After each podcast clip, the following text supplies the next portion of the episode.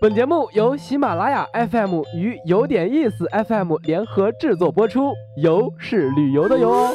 如果没有一场说走就走的旅行，不如让耳朵来一次周游世界，听听有点意思，越听越有意思。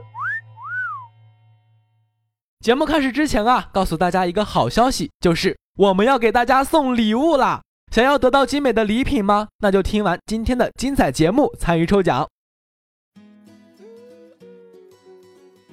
隔着一条不算宽敞的南京路，你会看见两栋建筑分别面对着外滩，一样高高挺立，互不相让。一九五六年之前，他们还没被统一叫做和平饭店，也是这么面对面，带着点醋意，谁也瞧不上谁。从北边的和平饭店出来，迎面看到的就是现在的斯沃琪和平饭店艺术中心。一九零六年的它叫汇中饭店，对面还有叫沙逊洋行的建筑，虽然繁忙，却只有四层。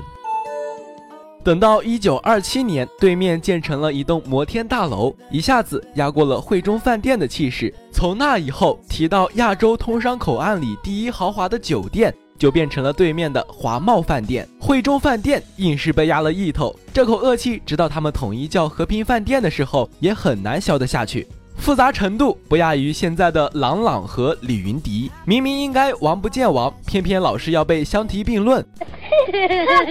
其实汇中饭店的第一次不比华茂饭店少，最早的卫生设备和电梯都是在这里开始使用的。它还有过上海第一个屋顶花园，让客人们欣赏繁忙的黄浦江，同时不动声色地炫耀自己的高度。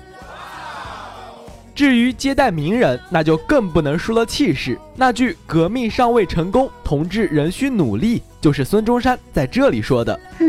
蒋介石和宋美龄在会中厅订婚的时候，更是场面盛大。嗯，有人说没见过三十年代外滩的夜晚，就不明白什么是真正的纸醉金迷。光是看这两栋摩天大楼的霓虹灯就知道，两边都使出浑身解数，把外滩变成了白天。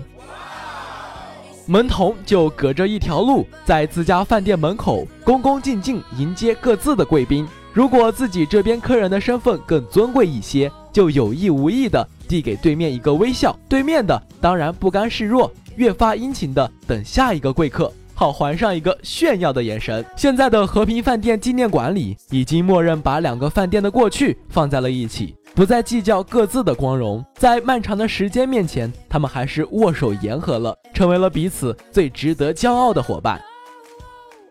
本期的节目结束了，但是我们要送大奖的心并没有结束。小伙伴们可以在本期节目下方的评论里说出你对节目的建议和对节目质量的评价。当然，也可以在评论里告诉我们你最想听的内容是什么。我们会在本期节目的所有评论当中抽取十位幸运听众，将有机会获得由喜马拉雅 FM 和有点意思 FM 提供的精美礼品一份。评论的同时，别忘了给我点赞哟。